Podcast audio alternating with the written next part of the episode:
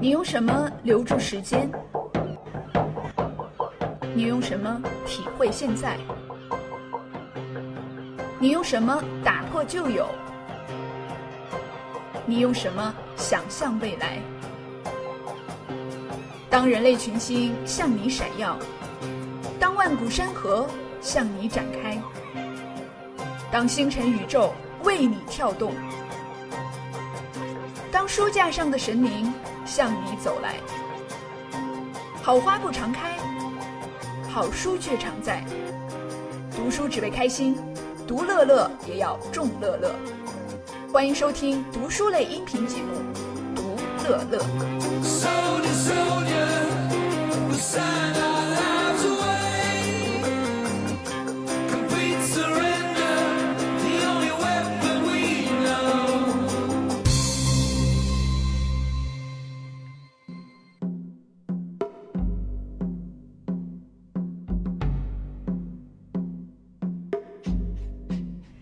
大家好，欢迎大家收听本期的《读乐乐》节目，我是刀熊。今天非常开心，要跟大家来分享一本关于中西方文化比较和中西方思维方式比较的书了。这本书是我期待已久跟大家分享的，因为它对于我自己来说影响非常的大。嗯，首先来介绍一下这本书的名字，还有它的作者哈。这本书的名字叫《The Geography of Thought》。How Asians and Westerners Think Differently and Why？它是二零零三年的时候出版的，它的作者叫 Richard Nisbett，是密歇根大学的心理学教授。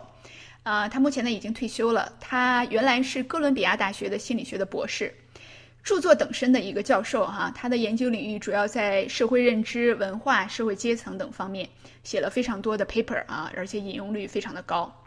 那么这本书呢，零三年的时候就英文出版了。但是，一直呢没有这个中文的这个翻译，不知道为什么，或者说我没有找到，反正是没有看见有这个中文的译本。但这本书对我自己来说影响非常非常的大，我觉得非常非常的好，因为它是用学术的这个基本功来解读了，呃，中西方文化和中西方人为什么想问题这么的不一样。大家有没有想过这个问题？就是为什么呃中国人跟美国人，或者是说东方人跟西方人？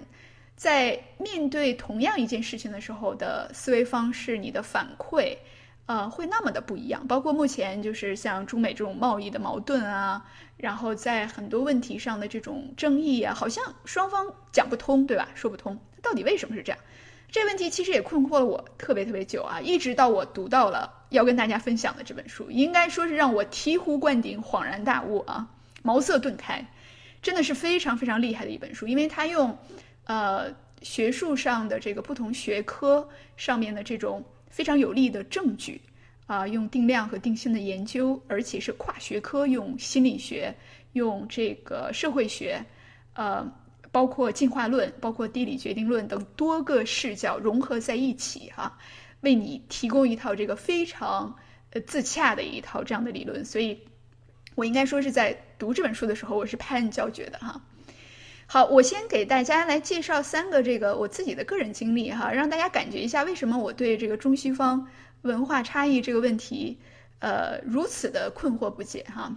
第一个例子，那我在几年之前来美国读书，那当时呢，大概到第二年的这个快结束的时候，那我要打算让我的爸妈来美国玩儿，那有很多的这个中国的留学生都是利用自己在美国读书的期间，会让自己的父母。到美国这边来游玩嘛，那我也是不例外。那当时我记得那个夏天要来之前啊，我的这个美国同学就会问啊，就是说啊，这个 summer 要来了，然后你打算做什么的这 summer？然后我就说啊，我爸妈在中国要过来了，那我们打算在一起玩儿，嗯，他们会在这儿待一个半月。如果你是我的这个同学，你听到这样的话，你会是什么反应呢？呃，我觉得正常人，大部分人都会说：“哦，太棒了，你这么久没见你爸妈，对吧？然后你们来，你们要去那么多的地方，那太棒了，真为你高兴。”然而啊，我的这几个美国同学，那听到我的这个暑假的计划之后，纷纷对我表示了同情，而且是发自内心的同情，就说：“Oh my God，啊，你要跟你的爸妈在一起待这么久，哦，不知道你要怎么 babysit 他们哈。”然后我当时听了之后呢，就是。非常的懵啊！我不知道应该是怎么去 respond 他们哈，我应该跟他们说什么。这第一个例子。第二例子，呃，当时呢就是在呃读书的期间要做这个助教，那么我们当时助教在院里边呢就把所有的这些博士生，当助教的博士生组织成一次每个月一次的这种讨论会。那么其实会上也没有这种非常结构化的程序，就是大家各自说一说自己最近教的学生出现了什么问题啊，你教的班级学生有没有这种问题学生啊，然后大家一起讨论一下自己应该怎么解决哈，这个就算是这个助教的这个课了。那我当时印象特别深的就是，呃，我有一个同学，我就叫他艾玛吧，嗯，他就是对自己的学生不仅严厉，而且这个人呢，就是一种那种非常。冷酷的一个一个女生啊，很少见到她笑，而且对人从来都不太客气，而且呢，大家也没有很讨厌她，啊，大家也没有很孤立她啊，对吧？然后她有一次就在那上面说，她对她的学生有多么严厉，多么严厉，然后一脸这个 poker face，然后非常冷酷的样子，然后就说她的学生求她怎么怎么样，她说不不不，嗯就不行。然后最后她说了一句话，我当时印象特别深，她说，I'm not here to be nice。就是我不知道为什么当时给我的印象特别深，就是说我来这儿不是为了跟你表示友好的，而我觉得，嗯，一个人可以不友好吗？就是你为什么可以这样讲？哈，那不友好这件事情对你来说不重要吗？我为什么觉得对我来说还挺重要的？哈，所以这件事情在我的脑海中很长时间。后来我就发现，我说这个美国的很多呃，尤其是这个美国白人哈，跟他们在一起工作，他们真的一点都不在乎。对方对他是不是这种印象非常不好，或者是说我一点都不同意你的意见，因为什么什么什么？当然，他们还是非常 professional 的，非常的有呃讲道理，对吧？呃，并不是说这个口出恶言或者是怎么样，但是他们不那么在乎这个和谐的气氛啊，他们不那么在乎要跟其他人保持一致的意见啊，他们反倒就是要 stand out，就是你们都是这么认为的吗？好，我不同意。有的时候反倒这个劲儿，我甚至觉得有点过了，所以这个是第二个例子我的一个困惑哈。第三个困惑贯彻了我整个就是五年的这个学习啊，到后来可能感觉可能稍微好一点，就是关于这个社会科学研究的一个态度啊。因为我自己是做这个社会科学的，那么我做管理这方面呢的研究，我我刚来的时候，我的一大困惑就是为什么美国人把这个这么丁点儿的小事儿研究的一定要那么轻啊？比如说举个例子，他们就研究这个什么因素。导致了，比如说三十多个合作组织里边，大概有两个或者三个被提名为最有效的组织。好，到底是因为领导因素，还是因为组织的规模大小，还是因为呃什么中心位置，还是因为什么什么？就是非常非常细小的事情。有的时候他的这个问题小到让我觉得不值得研究。我觉得我经常有一种 so what 的感觉，啊，对吧？尤其是最开始的时候接触，但是他们就研究的津津有味，就好像说这个世界上的一切的。道理呀，在我们从小到大，我们中国人所学的那些道理啊，在他们看来，没有证据就是不对的。而且就是，即便是你告诉我在这儿对，不代表着在那儿对，哈。所以呢，这三个例子呢，就是让大家感受一下我这个困惑到一种什么样的程度。所以我今天要跟大家分享的这本书，等于是从根源上帮我解答了啊，为什么中国人和美国人、东方人跟西方人的这个思维方式有这么这么大的不同。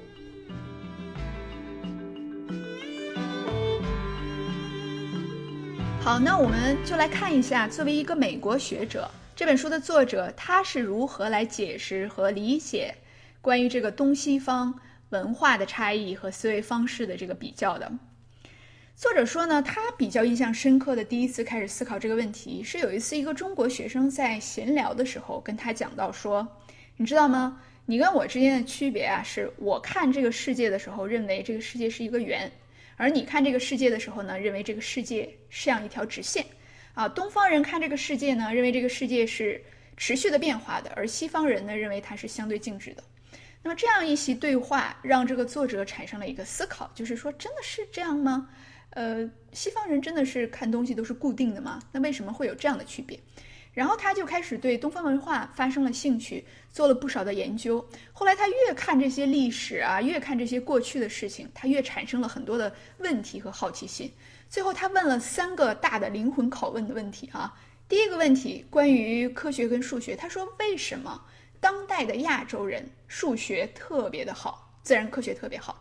大家知道，如果你到国外来读书的话，那么在学数学呀、学统计呀、学这个。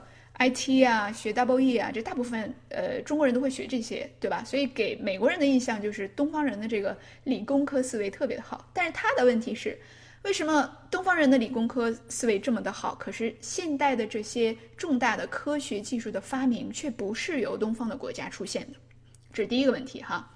第二个问题，attention and perception 这一方面，呃，为什么东方人比西方人更善于察觉到关系啊？第三个关于 causal inference，就是这个因果性的关系。为什么西方人更容易去忽视掉一个大环境里边对于人的行为的影响？诶，他带着这三个问题呢，搞了一个研究哈。然后他这里边就说，为什么我要研究这个问题呢？因为大家想，这个世界上现在有多于十亿的人，他们会认为自己的祖先来自哪儿呢？来自欧洲，而且他们的祖先是希腊人。那另外一边呢？所以希腊呢，它其实是一个西方文化的这样一个先导和代表嘛。那另外一边呢，这个世界上超过二十亿的人会声称自己的祖先是中国人，对吧？包括我们大中华圈的这些日本啊、韩国呀，对吧？包括越南、缅甸这边都会认为自己的祖先是是这个中国人。好，那么他就把。这个希腊的历史上的这个传统和中国在历史上的这个传统，包括两个地方的这个地理的情况，做了一个很大的一个比较哈。然后呢，他就说，那么我们先来说几个关键词吧。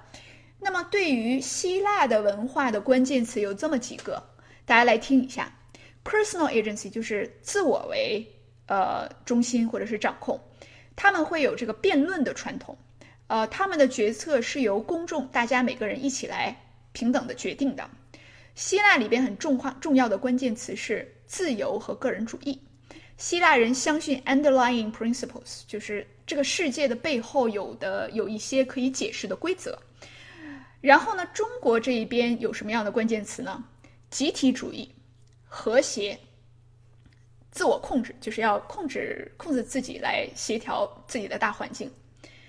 呃，社和谐的社会关系非常的重要，然后人要去执行社会决策，社会角色有更少的个人自由，以及呢，在中国的这个文化里边，辩论是不那么被鼓励的啊，不像在希腊的那个环境里边，辩论是非常的被鼓励的。那么再比如说，我们来说看这个呃，美国的学者他认为中国的文化当中什么特别有意思哈？他觉得这个。呃，周易的这个阴阳两极的文化对他来说是非常新和非常有意思的。他觉得这个非常好的体现出了中国文化里边的这种 circle，everything is a circle 啊，每个事情都是圆的这样的一个观念。他说：“你看，中国的影响最大的三种文化是儒家文化、道家文化和佛教，对吧？但这三个哲学里边其实都有一个很大的共性，就是都强调 harmony。”也就是和谐，哎，就无论你是儒家的观点还是道家的观点，和之后在中国流传的这个佛教的观点，其实都是非常的强调要一定要和谐的。他这里边他又举了一个例子，他说在中国古代有这样一个一例子，其实就是我们耳熟能详的这个塞翁失马的例子，对吧？那塞翁失马就是说一个人他丢了一匹马，然后呢大家都说啊你真惨，你丢了一匹马，然后这个人就说焉知非福啊，结果第二天这个马就又。领了一匹马回来，对吧？他一看，哎，这多两匹，现在有两匹马了。然后邻居就说：“你运气真好啊，现在你有两匹马了。”然后他就说：“你怎么知道这不是坏事呢？”啊，结果呢，第三天他的儿子就骑着这个马就出去了，结果把腿摔断了，对吧？然后回来之后，邻居又说：“你怎么这么惨？”然后他就又说：“你怎么知道这不是好事儿呢？”结果过了一段时间，村里面来征兵。结果呢，就他的儿子因为腿断了，所以就不需要去这个入伍了，对吧？好，他说这样的一个故事呢，可以 go on and on and on，就一直这样持续下去。这个表现的是一个什么样的呃哲学思想呢？就是，呃，好和坏是相生的，对吧？阴阳是相对的。那么在中国的古代的文化里，大家如果去想的话，确实有非常非常多表示呃好坏相生、正反相生的这样的。句子，比如说“乐极生悲，否极泰来”呀，“重为轻根，静为躁阴躁君”。再比如说什么，呃，这个《道德经》里边讲到说：“将欲弱之，必固强之”，对吧？“将欲废之，必固兴之。”那这些观点都是说，这个世界是在不断的变化的，世界是不断的循环往复的，哈。那这个呢，在一个美国人来看来是非常非常新鲜的一件事情。他不觉得这个世界是一个 circle，他觉得这个世界是一个一条直线，或者是说呢，西方人其实更容易把这个世界看成是一个静止的。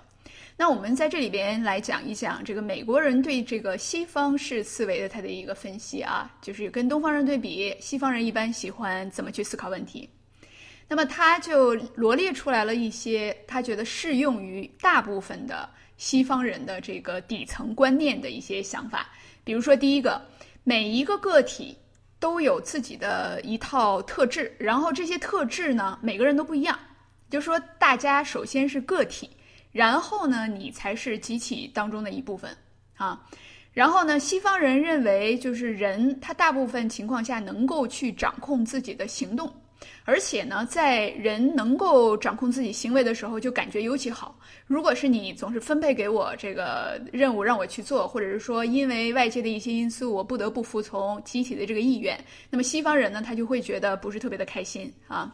他们还会觉得个人的目标和个人的这个成长特别的重要，觉得这个自我实现呢，还有这个能够自由的表达自己的这个意愿也特别的重要啊。所以就是集体，他认为是为个人服务的，就是你首先是一个个体，呃，然后呢，你成为了这个集体当中的一部分而已哈。西方人还认为所有的事物的分析的这个方法，你都能够把它细化。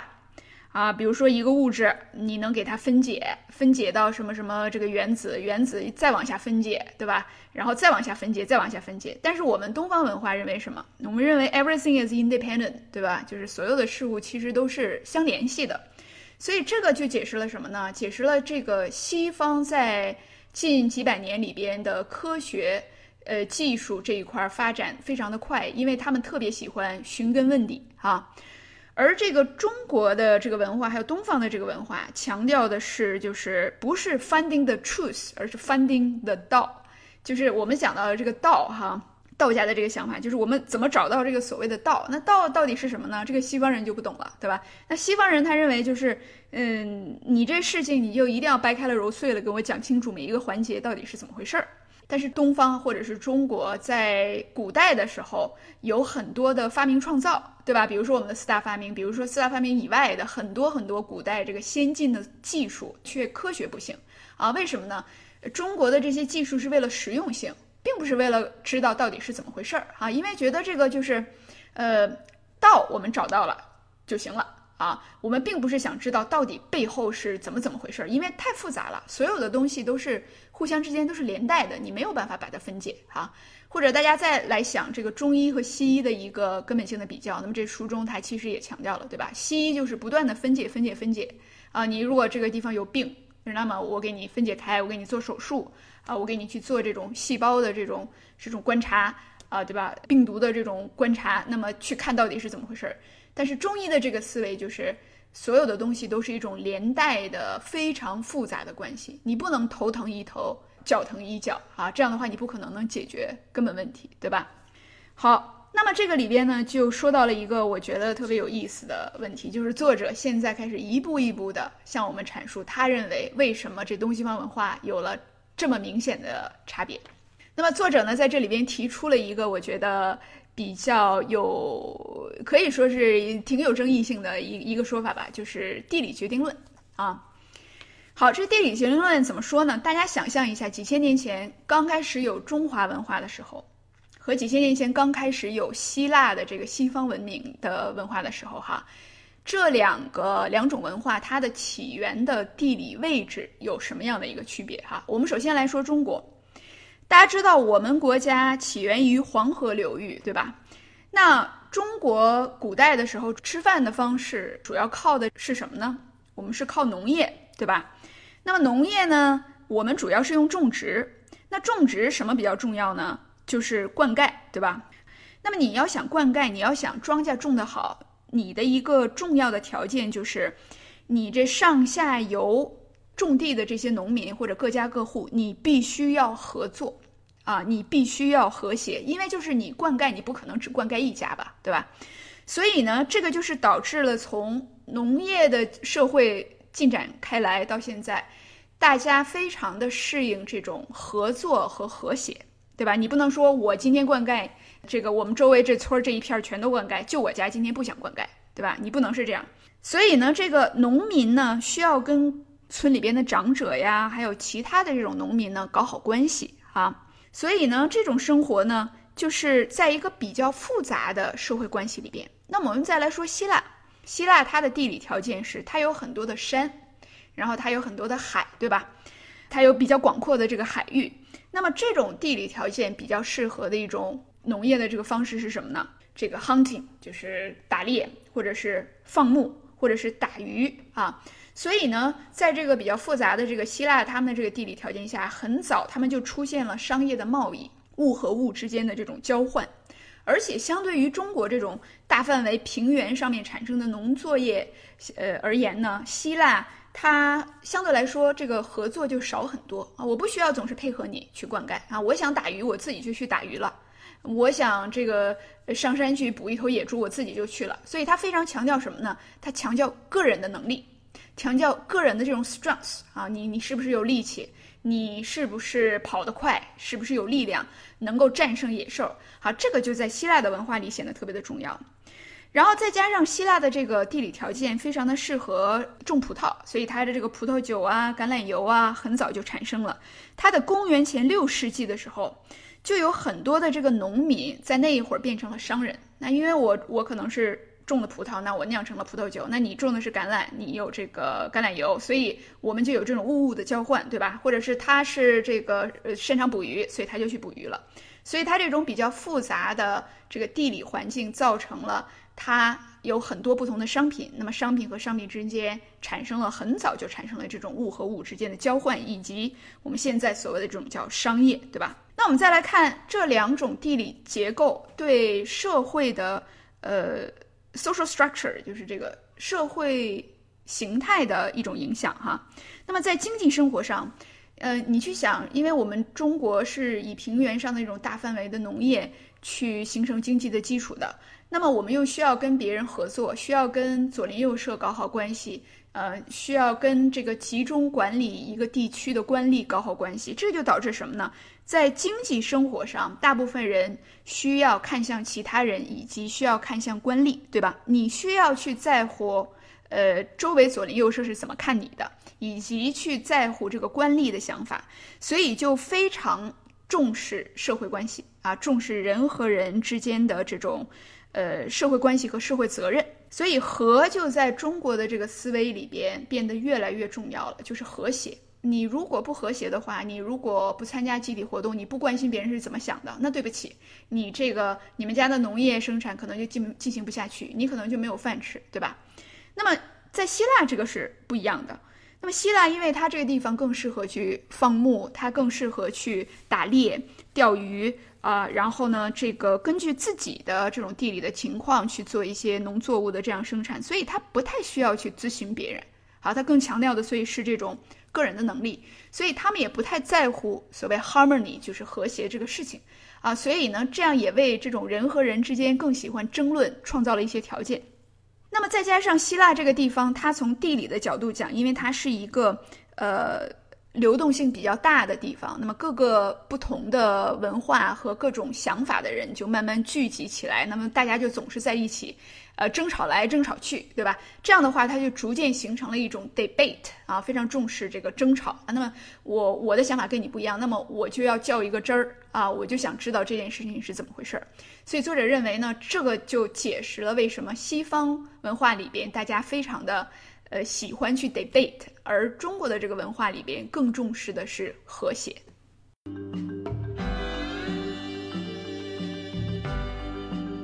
我们接下来再来讲几个有趣的这个实验研究啊，就是对比这个西方人和东方人他的这个思维方式的。那我们说，我们呃，中国有句话叫“枪打出头鸟”，对吧？啊，我们认为集体的这种利益一定是大于个人的利益的。但是我们都知道，西方人是呃非常的有有个性，非常个人主义的。那么“个人主义”这个词，其实在我们中文里边其实是有很大的这种贬义的，对吧？但是在西方文化里边，它其实是有很大的褒义的，就是。它是非常的强调自我的这种与众不同。那我们看说，在呃这个研究实验里边，会不会有这么巨大的一个区别哈？有这么一个实验，就叫 Tell me about yourself，就是让西方人和东方人，他用的是日本人和美国人哈，呃两组对比，让他们同时进行自我介绍啊。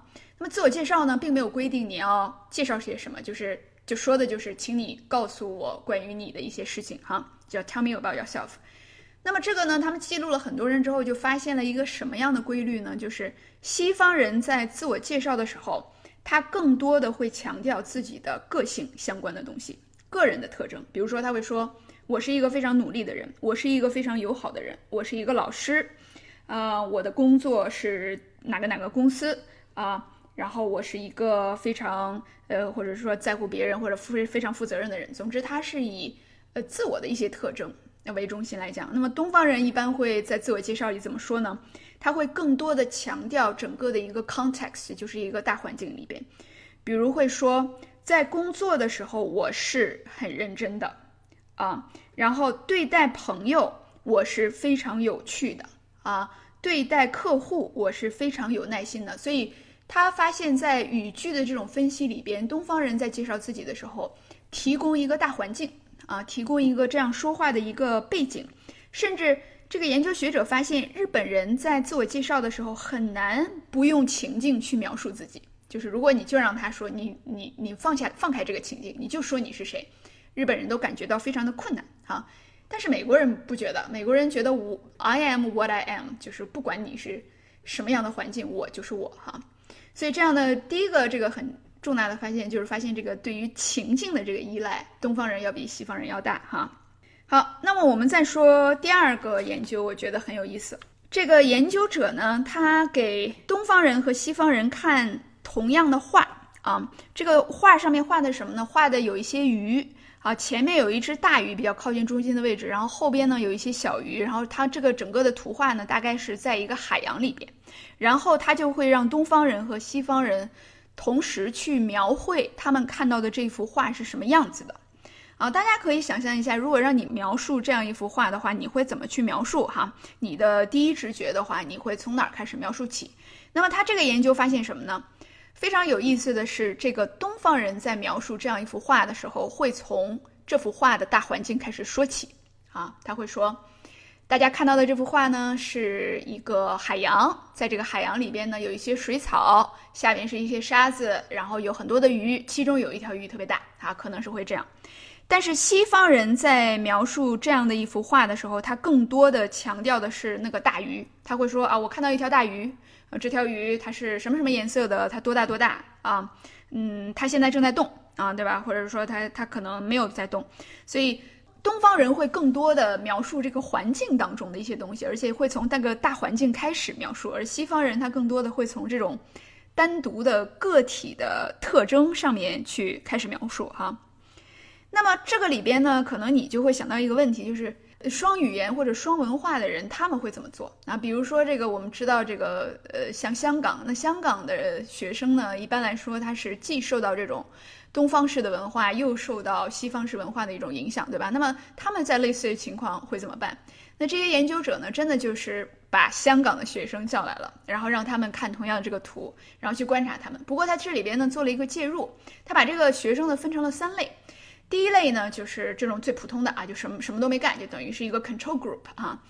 第二类呢，他在这个呃看这个图之前，先给他进行了一些呃关于西方文化的这种线索的导入，比如说我让你看美国的这种国会大厦啊，比如说我让你看白宫，比如说我看让你看这个。呃，米老鼠的图像，或者是这个美国西部的牛仔的这种图像，哈，好吧。然后你看完这些图像之后，我让你描述你看到的这一幅海里边的这幅图啊。然后呢，这个最后一组呢是让这些学生看一些中国文化或者是东方的文化相关的这些图，比如说呢，让他看一些关于中国古代建筑的图片呀，这个中国人在写毛笔字的时候的样子呀，或者是龙的这些图案哈。然后看完这些，再去看那同一张图，那结果是什么呢？结果就发现呢，当这个双语言的这些人，或者是说双文化的这些人，让他们先去看一些西方的图的时候。他接下来他就更容易去描述这个单独的个体。从这个开始，如果你先给他看的是东方式的这种呃文化的元素的话，他就会先从大的环境开始描述起。哎，也就是说，这个非常有趣的就是，你你把他这个人的脑中想象成他有双轨。那他这个双轨，他怎么样去选择自己的反应方式和思维方式，会受到这个 priming 的影响。这个 priming 这个词，就是在这个心理学里边，就是一个导入，提前的一个导入，哈，就像一个开关一样。我把这个开关往左一拨，哎，这个人就更容易出现左边这个频率出现的情况，哈，往右一拨就出现右边的这个情况。所以我觉得这个研究是非常非常的有意思，哈。那么另外呢，作者在这里边他还讲到，就是说，嗯，西方教育孩子。呃，会认为口才和辩论特别的重要，而东方在教育孩子的过程当中，会认为这个孩子的这种，呃，团队的合作能力，以及能不能在一个组织里边或者在一个团体里边比较合群，这个比较重要哈。那么刚才也讲了，我们这西方的这种对口才的这种重视，其实源于他很长时间以前的这种对于 debate 的这种重视哈。那么这个里边还有一个我觉得很有意思，就是西方人他认为。如果一个人在说一段话的时候，对方没有听清楚，这个责任在哪儿？他认为这个责任在于说话的人，啊，但是我们东方呢，在一个人说完话，另外一个人没听清楚，大家可以想象一下自己嘛，对吧？我们在课堂上老师讲一段话，然后我们没听明白，哎，我们可能就不会吱声哈？为啥呢？因为我们觉得这个没听明白的责任在我们这儿，在接收者，啊，那么所以这个其实也是因为。呃，西方人认为口才这个东西特别的重要，讲话能力特别重要的一个原因啊，所以他才导致就是说，他认为如果一个事情没有听明白啊，那那责任就是在于这个发出者，而不在于这个接收者。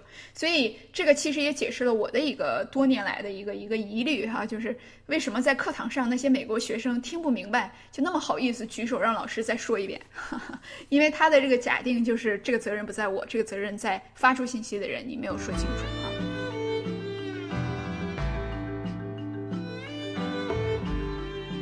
作者在后来呢，还在这个书里边强调了一些他对于现代的文化还有科学发展的一个思考，比如说 IQ test，就是我们说的这个智商测试哈。我们可能从来都没有想过这个问题，就是这个智商测试的题，不知道大家有没有做过哈？但是这些题，包括我们说现在这些公务员的这些思考题哈，推理呀，什么这个选出来一个哪一个里面不一样的呀，然后找规律呀。这些其实都是以西方文化为主的呃设计，OK，它其实是西方人最先设计出来的，对吧？这个 IQ 测试和这个就智商测试的这一套题，所以呢，在如果让东方人和西方人都去做同样的题，那作者认为是西方人占优势啊。他说什么样的题西方人不占优势呢？比如说像大家都玩过那个华容道没有？就是一个一个图，然后呢？可能把它分成九部分，然后你把它打乱，然后你把这个呃图，你让让一个人把它恢复成原来的这个样子哈。好，这个作者认为，如果你把这样的图给这个西方人，他们会一头雾水啊，他们非常的搞不明白。那这为什么呢？这样的一个测试，其实它更强调的是关系，一个组成部分和另一个组成部分之间的关系，整体和部分之间的一个关系。对吧？那么他认为西方人是这一方面的能力是远远要弱于东方人的，所以在这样的情况下，如果我们的整个的智商测试都是以西方的这种认知、西方的文化为主流来进行设计的，那么这就有很多很多的其他方面的这种呃这种启发、这种 implications，就是我们可能很多的测试啊都是并不合理、并不公正的，对吧？嗯。那么最后呢，作者就说，西方有西方的这种根源和特征，那么东方有东方的这种根源和特征。那么将来这个世界到底会向着一个什么样的地方发展？哈，那么是会越来越融合，还是会越来越分裂？那作者给出的这个观点呢，是越来越融合，而且他提供了一些有力的证据，比如说从教育上我们看到的这个证据是最明显的，就是。东方不断的在跟西方去学习教育孩子的方式，对吧？我们现在在我们中国人对小孩的教育里边，我们会更强调，呃建立孩子的个性，我们会更强调去问这个孩子自己的感受、自己的思考、独立思考的能力、创新的能力，哈，对吧？那么在西方的教育里边，它其实也是一样的。比如说前些年在西方教育里边，这个在美国非常火的一个妈妈叫虎妈啊。那么他写了一本书，那当时那么火，然后后来也有很多人非常的追捧，就是因为美国人看到了原来呃东方人在教育孩子的时候，呃对孩子如此的严厉啊，呃这么样的强调自律，那么他们就意识到可能是。自己在教育孩子的过程中，这个孩子的成长过程太松散了，太没有集体观念了。所以，这个培养孩子的合作能力和集体观念，其实也在近些年的美国的教育和西方的整个教育中是越来越突出的。所以，作者说他看到的其实是最好的方式，其实是两边的一种逐渐逐渐的融合，就找到一个 middle way。好，这样的方式呢？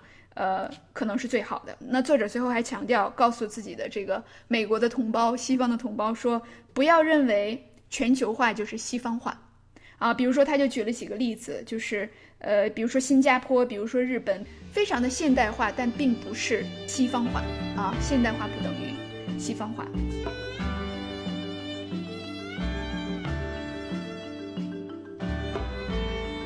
这本书呢，到这里就跟大家分享的差不多了。那么其实书里边有非常多的有意思的小细节呀、小研究啊，还有作者找的很多的这种中国的文化里边的诗句呀、哲学的想法呀。然后你你去看一个美国的学者他是怎么看东方文化的，其实还是蛮有意思的一件事情哈。那因为时间关系啊，就不跟大家一一来一一道来了。那么大家可以自己找这本书来看一下。其实看完这本书的整体的一个感受就是说。能够更明白，呃，为什么西方人会有这种，比如说看起来非常的自我，然后特别喜欢争论啊，就对这特别有个性，格格不入，以及这个他们的创新能力可能很强，这种思辨能力啊也很强，对吧？那么，呃，我觉得很多时候其实是我们因为没有一个。同样的一个出生环境，或者说这个国家这个文化处在不同的历史的路径上面，使得很多时候我们同样一个事情发生了，会有两个完全不一样的反应和方式哈。其实这个也是我觉得人类学特别有意思的一个原因。那么其实很多的学科它的视野是比较狭窄的啊，但是有一些学科呢，它的视野是非常的宏大的。就是像社会学、人类学这种，它就是非常的宏大，能够去比较不同的文化，比较不同的这种方式。有的时候，我们把我们自己的这种思维方式稍微打开一点啊，就是我们不要固执自己的某一个想法，去问一问，就是说我坚信的一件事情，我就认为你一定是错的，我就一定是对的啊？有没有可能，呃，站在一个更宏大的视角来看，其实我们就能够理解为什么他去那么想了啊？其实我觉得这个去了解不同的文化，去感受多元的思维视角是一件很有趣的事情。从个人的角度来讲，就是你会觉得自己可能本来只能活一辈子，但是因为去了解了一种文化，了解了一种新的思维方式，你可能等于多活了好几辈子哈。嗯，所以虽然说是这个世界上人和人、文化和文化之间永远不可能彻彻底底的去理解，但是我们可以做到的是尽量保持一种学习的和开放式的心态，啊，然后去了解对方，了解另外一种思维方式他是怎么想的，这个事情我觉得是一个非常有趣的事情，好吧？今天的分享就到这里，我们下次再见。